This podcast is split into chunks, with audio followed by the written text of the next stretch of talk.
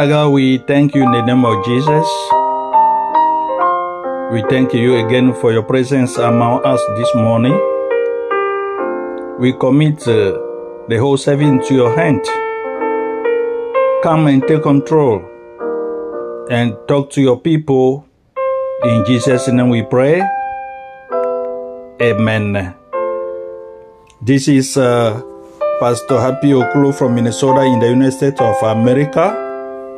Good morning, the Christian world. So, three weeks or three Sundays ago, we had started uh, a teaching on the three children education. And uh, last time uh, we stopped on the, the discipline in your children's life, the two to three years old baby. Today,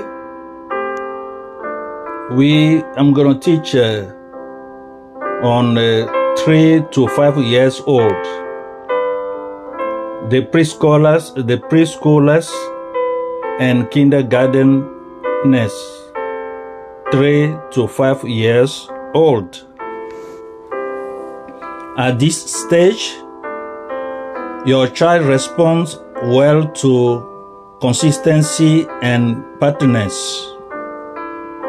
At this stage, he can follow verbal direction more easily, but still need supervision for his safety. The child will behave by imitating his parents and teachers. This happens a lot. Use uh, approval and compliment to motivate your child and reinforce the behaviors you want to see. Time out or time out can be helpful if your child loses control. Stop acting. Be careful even if this stop to act include a punishment, they could actually reward the child and reinforce uh, inappropriate behavior. Action stops uh, should prevent the child from getting that kind of attention. Action stop should be used regularly and unemotionally. Choose an appropriate location. It should not be located near a television, computer, or other forms of uh, entertainment. Timeout should be approximately one minute per year or age, depend on every child and every parent. That can that could be up to maximum to five minutes. Install a clock nearby. Tell your child exactly how long to spend in this place. Make the connection between the inappropriate behavior and the stoppage of action. Say something like, You are out of action because you hit your sister, for example. Ignore your child while he stop acting.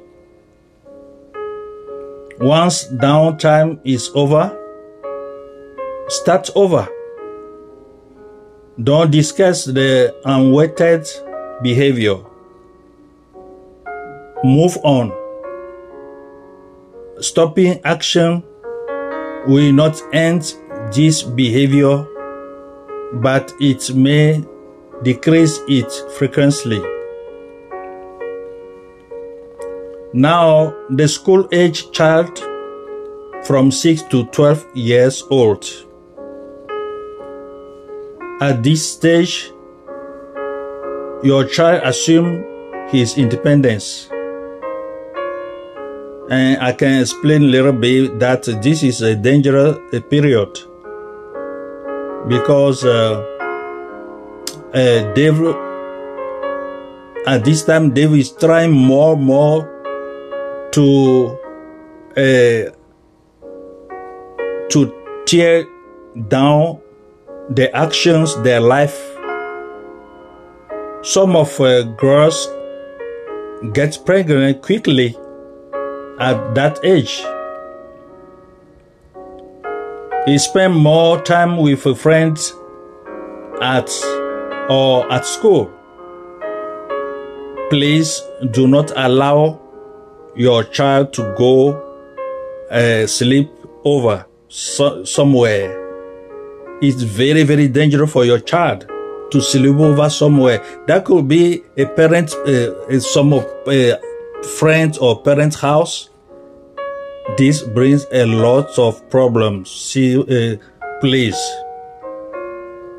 Parents can supervise, uh, be good role model, and enforce rules consistently.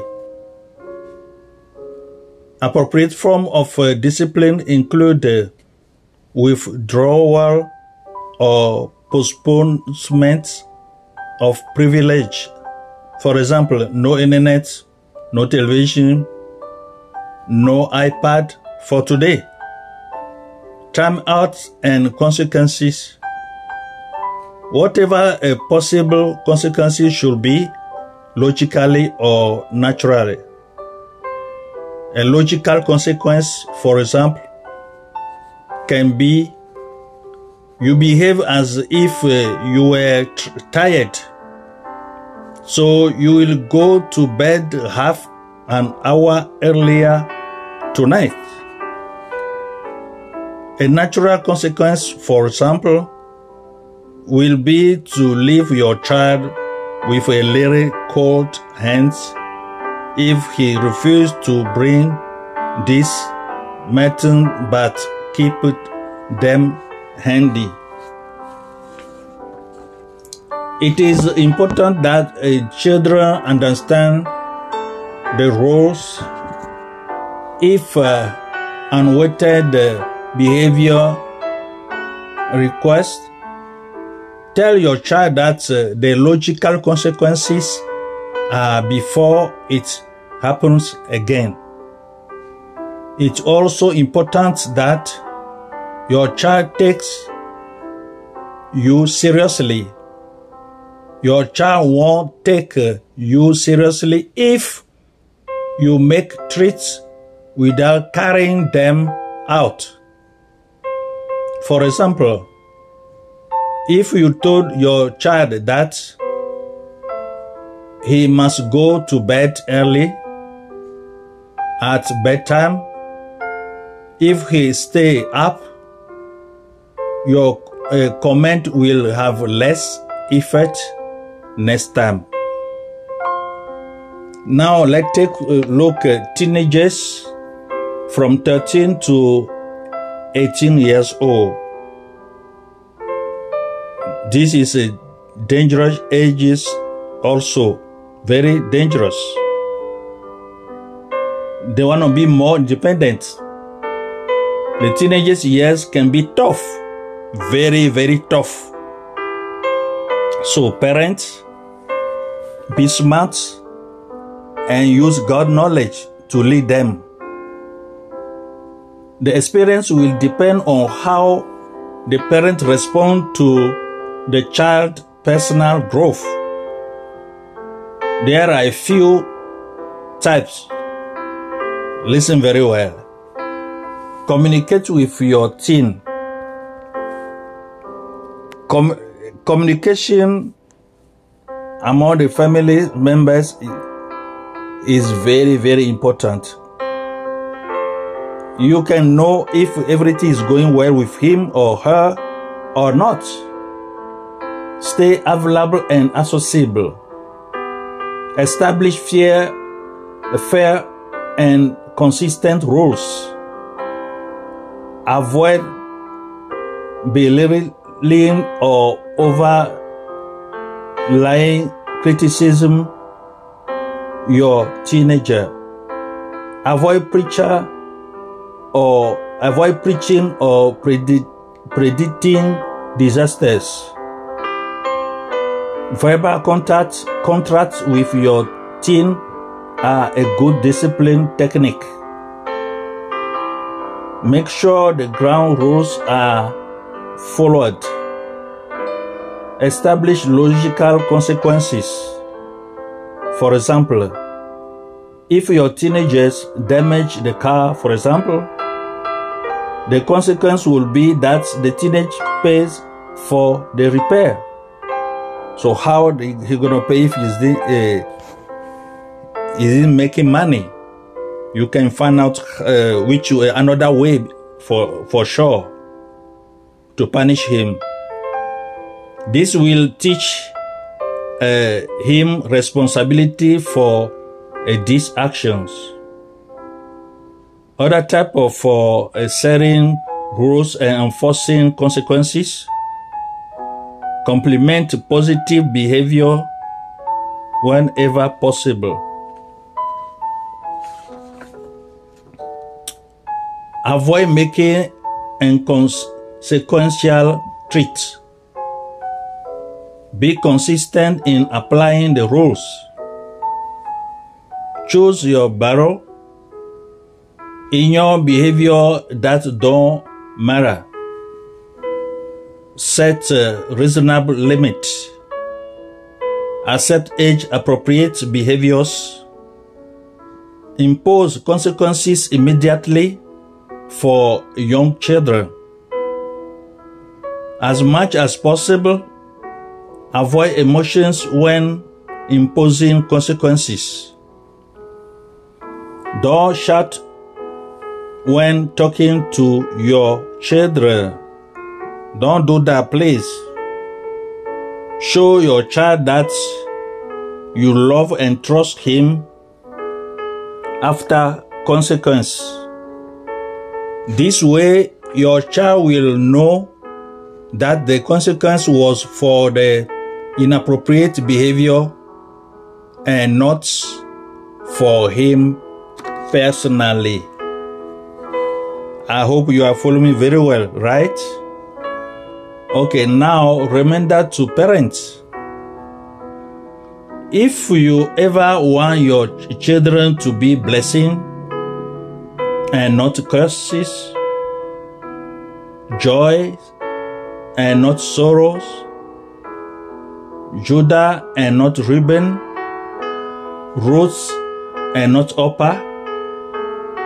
If you do not want, like No, Noah, to be ashamed of their actions, nor like Rebecca to be weary of uh, life because of them, if all this is your desire, remember in time my advice.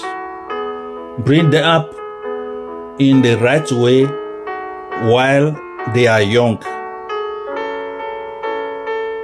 May the Lord teach you that all sin is uh, ad- abominable and God hates it. Then I know you will mourn the sin of your children and strive uh, to pluck them like uh, embers out of the fire. May the Lord teach you how precious Christ is and how powerful and complete at work He has done for uh, our salvation. So I trust that you will do everything to bring uh, your children to Jesus to live by Him. May the Lord teach you how much you need to uh, the Holy Spirit to renew and sanctify your souls. May the Lord grant you this, and then I have good hope that indeed you will educate your children well, bring them up well, for this life and bring them up well for the life to come. Raise them well for earth and raise them well for heaven. Raise them well for God, for Christ, and for eternity.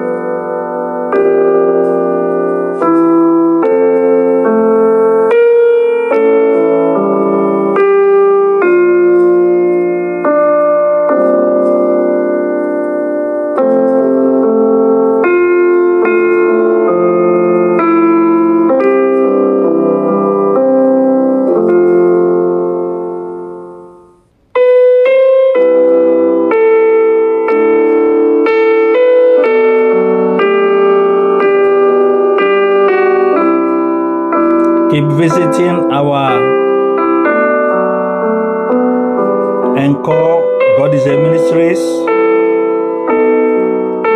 and you can keep listening. Those teachings, biblical teachings in English, French, and in Ewe. Keep sharing with your friends your family around you, and pray, keep praying, praying, put those teachings, biblical teachings into uh, your life and practicing them, you won't regret. May the Holy Spirit help you in Jesus' name. Amen.